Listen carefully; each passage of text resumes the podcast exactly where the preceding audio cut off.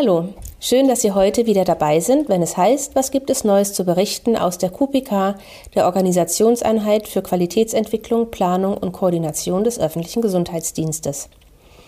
Heute habe ich die Leitung der bezirklichen Suchtberatungsstellen zu Gast.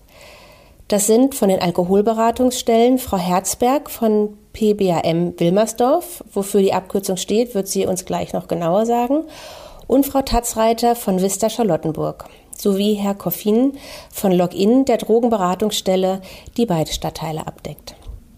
Schön, dass Sie heute da sind. Herzlich willkommen. Das Jahr hat ja gerade erst mit vielen guten Vorsätzen begonnen. Bevor wir jetzt gleich tiefer einsteigen in die Thematik, vielleicht können Sie sich kurz noch mal vorstellen. Ähm, starte ich einfach mal, genau. Ich bin Katrin Tatzreiter. Ähm, ich bin von Hause aus klinische Psychologin und systemische Therapeutin und ich leite die Alkohol-Medikamentenberatungsstelle von Vista in Charlottenburg, aber auch in Spandau. Ja, mein Name ist Heike Herzberg. Ich bin auch Psychologin und Gestalttherapeutin und leite die Wilmersdorfer Beratungsstelle von PBRM. Sie haben ja schon eben gerätselt, was unsere Buchstaben bedeuten. Also P heißt äh, psychosozial, B wie Beratung, A wie Alkohol und M wie Medikamente. Also psychosoziale Beratung für Alkohol- und Medikamentenabhängige und äh, ja, wir nehmen natürlich auch Menschen, die auch noch äh, Beikonsum haben, aber das ist eben so weit zu uns. Mein Name ist Arthur Coffin, hauptberuflich äh, Sozialarbeiter und äh, Standortleiter des Logins, äh, der Suchtberatung und der psychosozialen Begleitung in Charlottenburg-Wilmersdorf. Ja, vielen Dank. Wie können sich unsere Zuhörer ihre Arbeit vorstellen? Wer möchte beginnen? Ich kann ja mal einsteigen. Also wenn Menschen zu uns kommen und uns fragen, was macht ihr denn so, dann benutze ich gern die Metapher einer Tür. Ich sage immer, ähm, stellen Sie sich das Login vor als äh, Tür zum regionalen, äh, zur regionalen und überregionalen Suchthilfe. Das heißt, wir haben einen Versorgungsauftrag und jeder, der mit dem Thema zu uns kommt, ähm, illegale Drogen oder andere Suchtthemen, der ist erstmal bei uns herzlich willkommen. Den schicken wir auch nicht weg. Alle, die Fragen zu diesem Thema haben, das können auch Angehörige sein, Eltern, Lehrer, Fachkräfteberatung machen wir auch. Und im Grunde genommen äh, versuchen wir gemeinsam Anliegen zu klären und, und Lösungen zu finden und dann ist ein Großteil des Geschäfts ist Stabilisierung, äh, Konsumreduktion, aber auch Weitervermittlung in andere Angebote. Wir haben noch ein kleines Angebot der psychosozialen Begleitung. Das ist dann weniger Vermittlung äh, und da geht es weniger um kurzfristige und mittelfristige Kontakte, sondern da geht es schon um äh, langfristige Arbeitsbeziehungen. Da sind Klientinnen, die bei Ärztinnen substituiert werden, also anstatt Heroin äh, ein Substitut bekommen, damit sie weg von der Straße sind oder aus dem illegalen Milieu sind oder auch gesundheitlich überwacht sind. Und die werden meistens in Berlin auch noch sozialarbeiterisch begleitet. Das bieten wir auch an. Mhm. Also wenn ich das richtig verstanden habe, müssen das nicht nur Konsumenten sein, mhm. sondern es können praktisch auch Eltern sein, die genau. sich vielleicht Gedanken um ihre Kinder machen oder da einfach Fragen haben. Genau, wir haben viele Eltern. Wir haben so ein bisschen auch einen Schwerpunkt. Es hat sich natürlicherweise ergeben über die letzten 15 Jahre, dass wir uns auch auf ganze Helfersysteme, Familiensysteme spezialisiert haben und, und uns da auch immer weiterbilden. Das heißt, wir beraten auch immer gerne, insbesondere bei Minderjährigen, das ganze Familiensystem. Mhm. Ja, vielen Dank. Wie ist das bei Ihnen? Ja, also erstmal stellt sich natürlich die Frage, wie kriegt man Kontakt zu uns? Viele rufen erstmal an, erscheinen zu unseren offenen Sprechstunden oder schreiben uns auch eine Mail. Wenn bei uns das Telefon klingelt, geht immer auch jemand von den MitarbeiterInnen ran, die eben auch beraterisch tätig sind. Und da sind wir immer auf alles gefasst. Also es kann eben sein, dass jemand wirklich nur eine Auskunft braucht oder es wird, ist eben auch sehr dramatisch, dass es eben wirklich um existenzielle Themen geht. Du hast eben so ein schönes Bild gebracht mit der Tür ich sehe das für uns so, dass wir für viele unserer Klientinnen auch so eine Art Hausärztinnenfunktion haben. wo wir dann eben in allen möglichen Angelegenheiten rund um die Suchterkrankung, die eben sehr facettenreich ist, äh, ansprechbar sind. Wir müssen eigentlich mit jedem Anruf, mit jedem Kontakt, müssen wir sehr schnell auch reagieren, da ja suchtkranke Menschen eben oft nur sehr kleine Fenster haben, wo sie das überhaupt zulassen können, Hilfe zu bekommen. Und das ist für uns auch ganz wichtig, dass wir das eben zur Verfügung stellen. Ne? Das heißt, wir müssen natürlich dann quasi sehr präsent sein, sehr schnell und vieles erfassen. Und wir führen dann eben die Beratungen durch. Das ist ja unser Kerngeschäft. Wir machen überwiegend Einzelberatungen haben aber auch Gruppen, wo es dann Möglichkeit gibt, auch mal in den Austausch mit anderen zu kommen. Und ansonsten kann ich mich natürlich auch anschließen. Wir vermitteln, ja, wir äh, bringen auch Menschen in Therapie, weil wir als Beratungsstellen, das gilt ja für uns alle, eben auch äh, Sozialberichte erstellen müssen, was eben ein, äh, ein Bestandteil der Therapieanträge ist, die man beim Kostenträger einreicht. Und wie ich das jetzt so verstanden habe, sind das doch eher schwerere Fälle dann auch, weil so eine Sucht ist ja auch dann ähm, vielschichtig und ähm, ist es dann, kommen dann bei Ihnen nur die schwereren Fälle an, die dann auch selbst so einen Leidensdruck haben? Oder? Äh, also Leidensdruck haben alle, die zu uns kommen. Es ist die Frage, von wo kommt der Leidensdruck? Kommt er mehr von außen oder von innen? Es kann eben sein, dass äh, in der Partnerschaft, dass es da massive Probleme gibt, aber es kann auch sein, dass die Betreffenden psychische oder gesundheitliche Probleme entwickeln. Es ist natürlich, wir haben Menschen, äh, die eben eine Entwicklung in eine Suchterkrankung hinein haben oder eben Menschen, die massiv chronifiziert sind, die schon alles verloren haben. Also bei uns finden Sie das gesamte gesellschaftliche Spektrum, also von Menschen, Akademikern, Menschen in exponierten Ämtern bis hin zu jemandem, der eben alles verloren hat. Wir sind natürlich eine Einrichtung, zu uns muss man hinkommen, zu uns wird man nicht gebracht. Deswegen sind wir in gewisser Weise, also muss derjenige auch selbst sich in Bewegung setzen. Ne? Manchmal kommen natürlich Angehörige mit und sagen so, jetzt hier komm mal mit rein. Aber ein großer Anteil Eigeninitiative muss schon sein, da ja auch wiederholte Kontakte auch erforderlich sind. Ne? Also das ist schon, aber es ist eben die breite Palette. Sehr schön. Das war jetzt Wilmersdorf. Wie ist es in Charlottenburg? Genau, die Alkomedikamentenberatungsstelle in Charlottenburg. Ähm, das ist ziemlich ähnlich. Also es ist, glaube ich, gerade ganz viel schon gesagt worden. Ähm, ergänzend ist, dass wir vielleicht noch neben Vermittlung ähm, einfach auch ein Ort sind, wo man erstmal ankommen kann. Ne? Also man vielleicht mal ein bisschen die Pause-Taste drücken kann. Und ich glaube, man muss erstmal sich anschauen, was ist eigentlich das Thema Sucht, dass das so unheimlich groß ist. Und ich, wir haben ganz viele Menschen, die zu uns kommen, die einfach noch gar nicht wissen, was ist es jetzt eigentlich. Ne? Es fällt irgendwie auf, es gibt vielleicht eine Partnerin oder einen Partner, es gibt einen Arbeitgeber, eine Arbeitgeberin, die irgendwie sagen, da, da ist irgendwie was oder eine Freund, Freundin.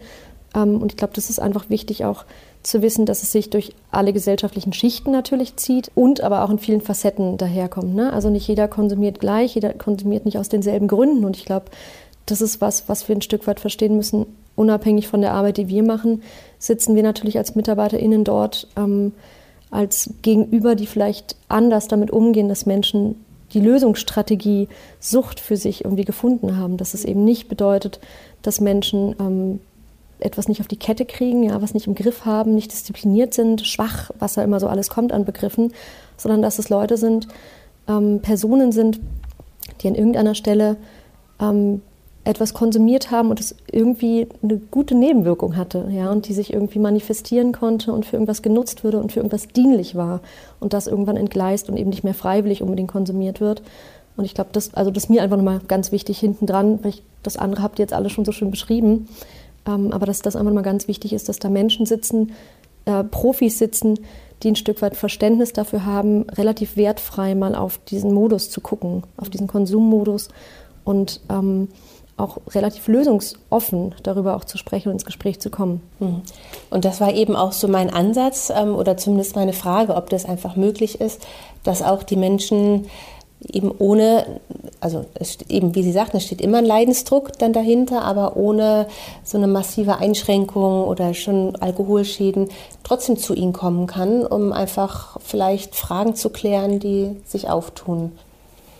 Ja, das haben Sie jetzt schon teilweise aber auch berichtet, wie eben so ein Besuch bei Ihnen abläuft. Also ähm, die Klienten, über welche Wege kommen die zu Ihnen? Also bei uns, also wir machen die Erfahrung, Über alle Kanäle. Also das hat sich ja in der Pandemie so ergeben, dass wir nicht nur sagen, wir bieten offene Sprechstunden an und dann informiert man sich irgendwie über Flyer, die irgendwo kursieren im Hilfesystem, sondern wir haben eine Webseite, es erreichen Leute uns über Chat, über Telefon, ähm, über E-Mail.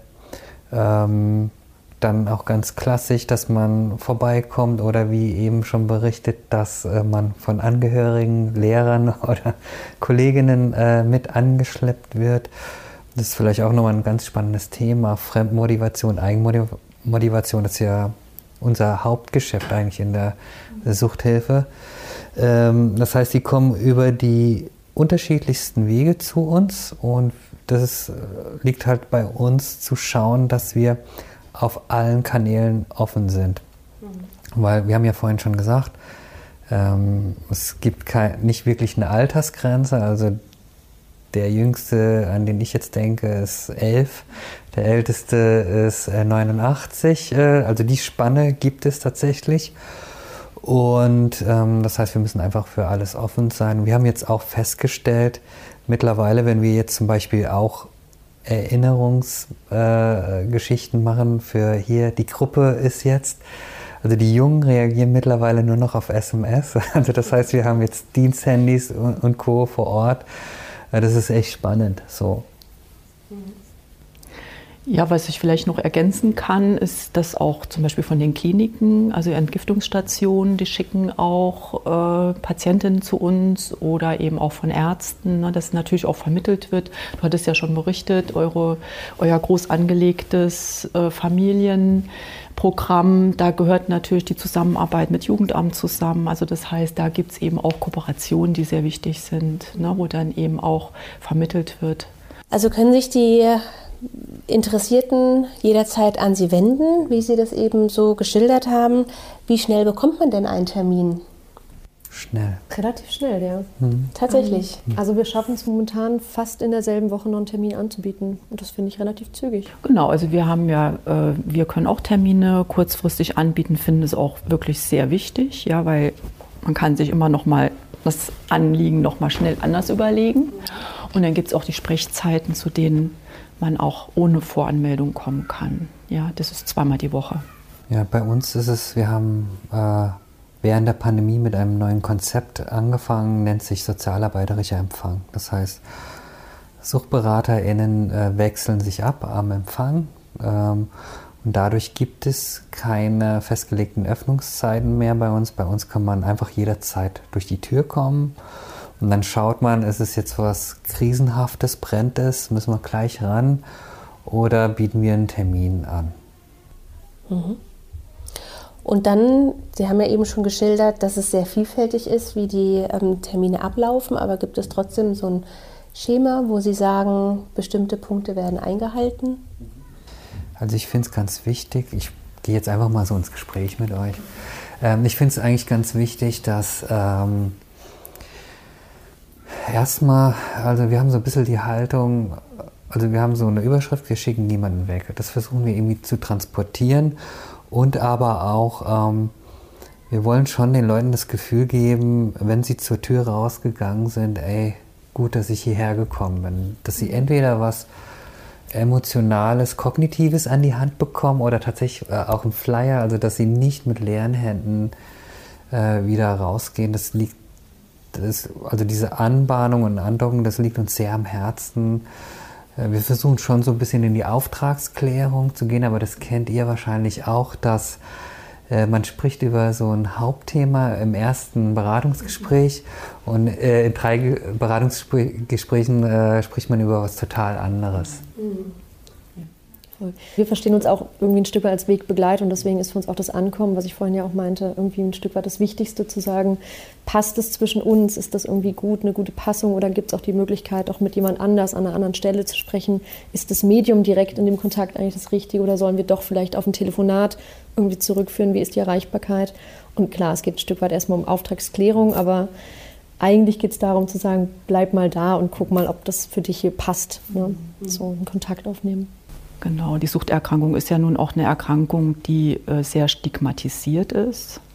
Und deswegen ist es uns, glaube ich, allen wichtig, eben auch eine gute Atmosphäre, eine Akzeptanz zu schaffen, mit Respekt mit den äh, Besucherinnen umzugehen und äh, ja, dass sie sich eben gut angenommen fühlen, weil das ist eben unsere Basis für ein Vertrauen und dann eben auch für eine gute Arbeit, damit die Betroffenen sich überhaupt öffnen können, weil oftmals ist eben so, wie du auch sagst, da steckt dann oftmals noch was ganz anderes dahinter. Ja, also wir fangen ja an, so vorsichtig diese Thematik zu entblättern. Ja.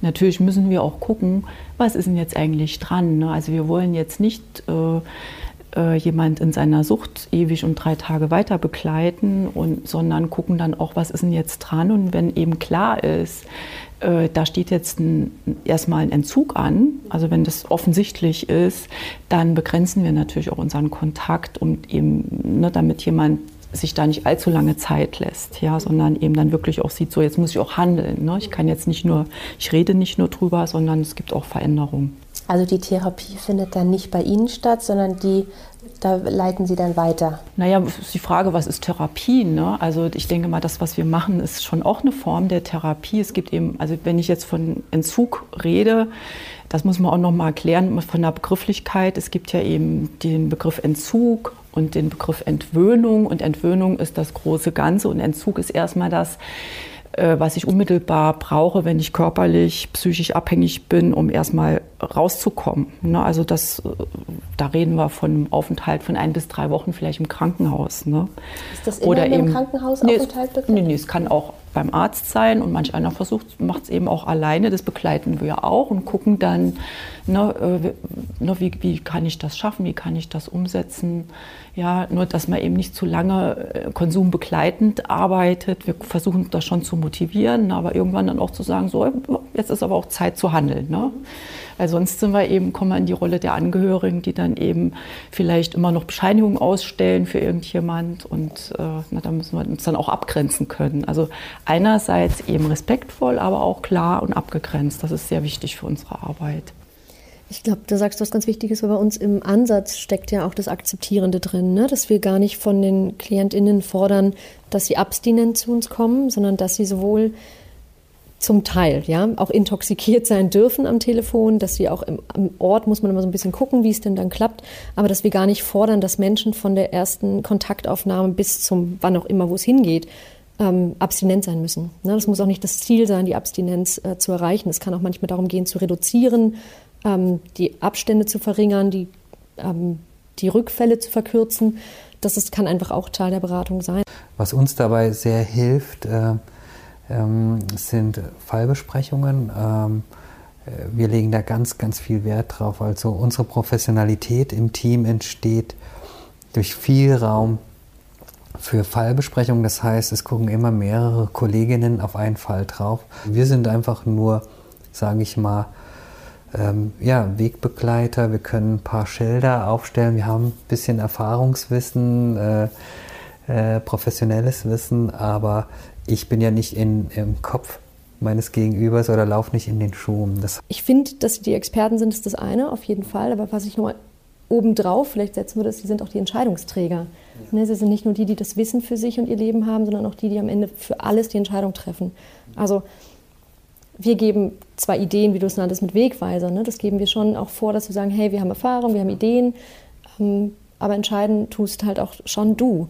Ähm, und das heißt nicht, eine Beratung wird beendet, nur weil jemand nicht tut, was ich sage. Ja, ist vielleicht ein bisschen schwierig, aber wie definieren Sie Erfolg für sich in der Arbeit? Häufig gestellte Frage, ne? Ja, also wir, wir können natürlich, also Erfolg misst man ja gerne an Zahlen. Mhm. Ne? Das heißt, wir können natürlich sagen, wie viele Vermittlungen hatten wir in Therapie. Wir können sagen, wie viele Klientinnen, wie viele Gespräche hatten wir im Jahr äh, ne, wir geben ja eben diese Daten, wie ich eben schon gesagt habe, an die Suchthilfestatistik raus. Äh, das sind aber jetzt nicht äh, so die Erfolge, die uns jetzt in unserer unmittelbaren Arbeit immer sofort so anspringen. Also es kann schon ein Erfolg sein, wenn jemand sehr zögerlich bei uns angerufen hat, ganz leise war, überhaupt das erste Mal hier bei uns auf der Matte steht, ja. Oder dass jemand das erste Mal in eine Gruppe geht, ja, obwohl da große Scheu war, ja.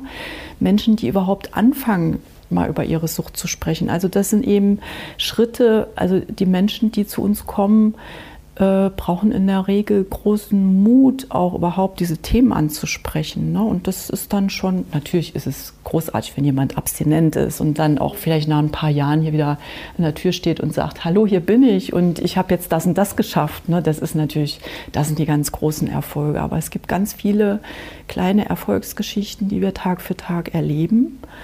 Äh, und äh, ne, andere sagen immer, wie kannst du nur, wie kannst du nur mit Suchtkranken arbeiten? Aber das ist überhaupt nicht so. Ich habe dazu auch nicht den Stein gemeißelt. Ich glaube, ich beantworte die Frage auch jedes Mal anders, so weil das mhm. ähm, einfach was super Individuelles ist und total davon abhängt, wer zu mir kommt, mit welchem eigenen persönlichen individuellen Ziel.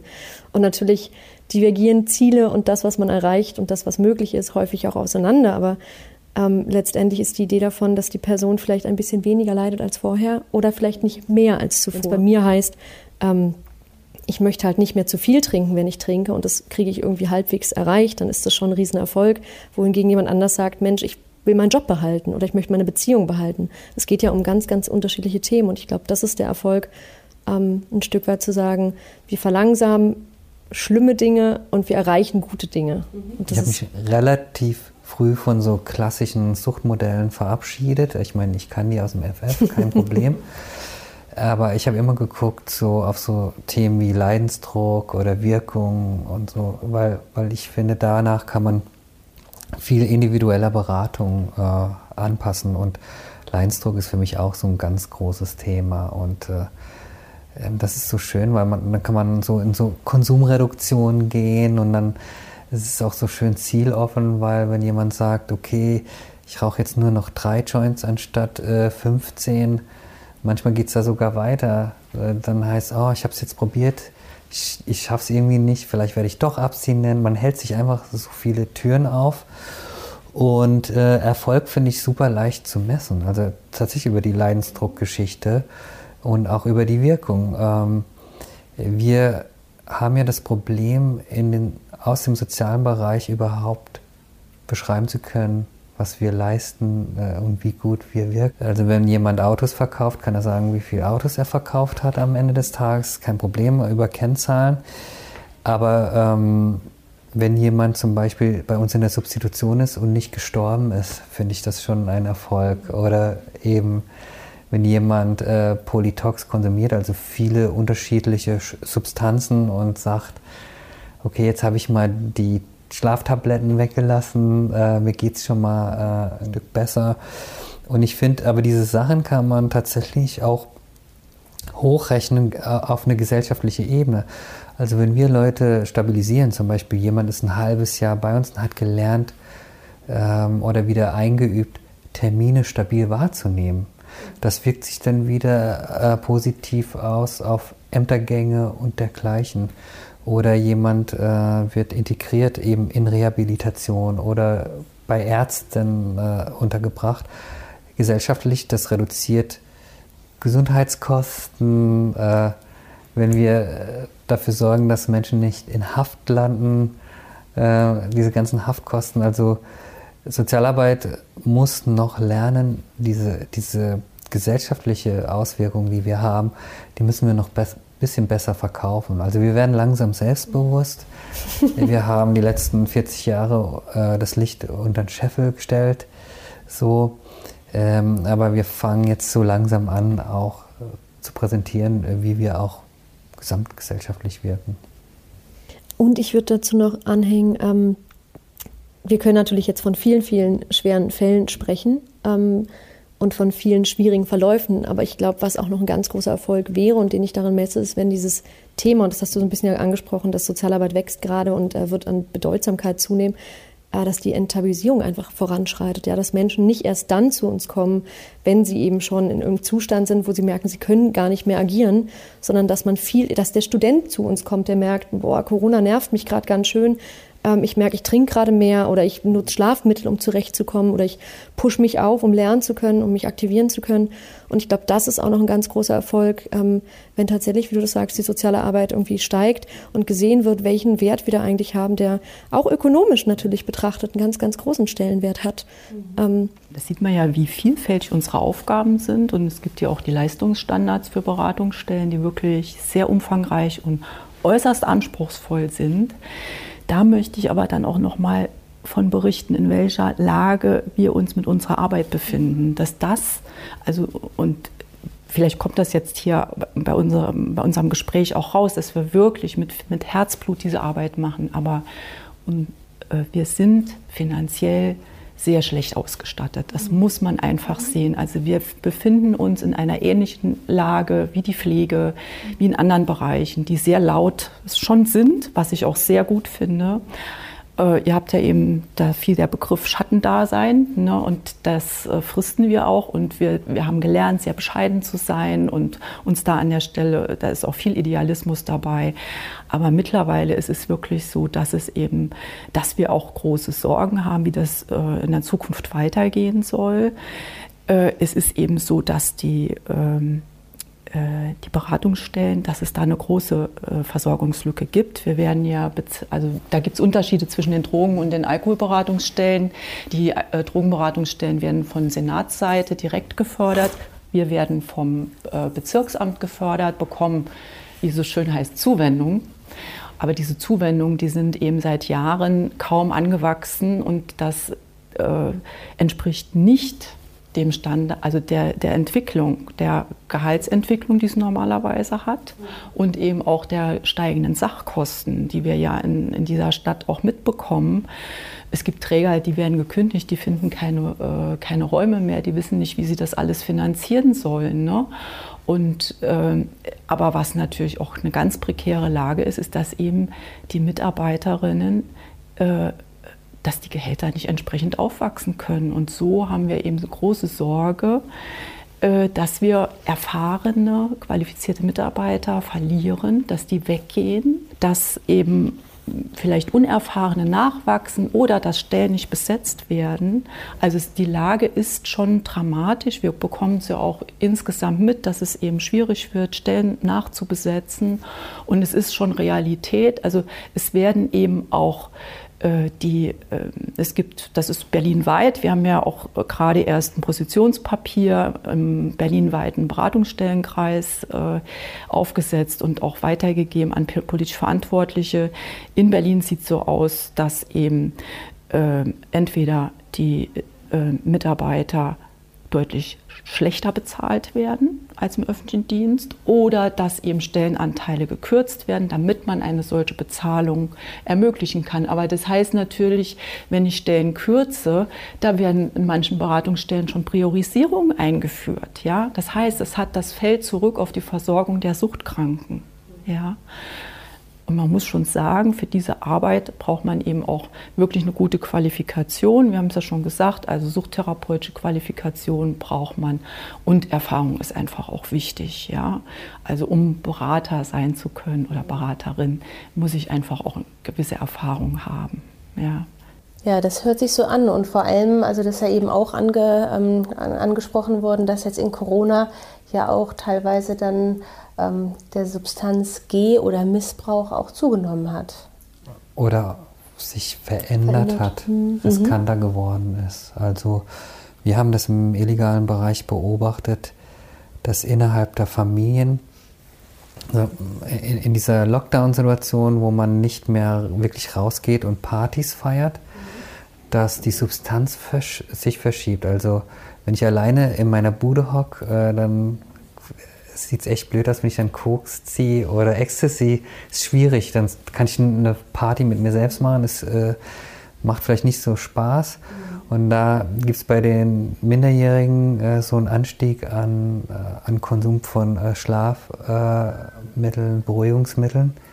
Und die Verschiebung zeigt natürlich nochmal, wie sich die Bedarfe verändern. Ne? Also dass natürlich alles, was sowohl in der Politik passiert, in der Kultur, in der Gesellschaft passiert, dass das eben auch Auswirkungen hat auf Menschen und dementsprechend auch Auswirkungen auf Konsum hat. Und mhm. gleichzeitig nochmal zeigt, dass Konsum eben Lösungsversuche sind. Ne? Mhm. Und dass es nicht ähm, irgendwie zu verachten ist, wenn Menschen konsumieren.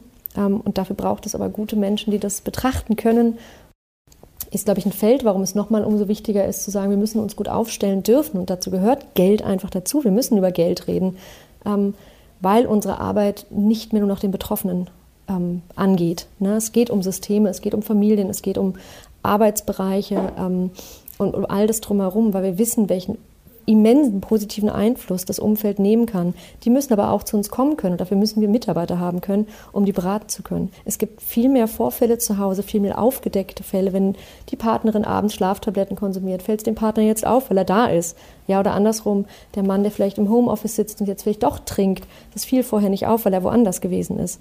Oder Schüler, die jetzt irgendwie konsumieren und Eltern kriegen plötzlich mit, was ist denn hier los, ja. Mhm.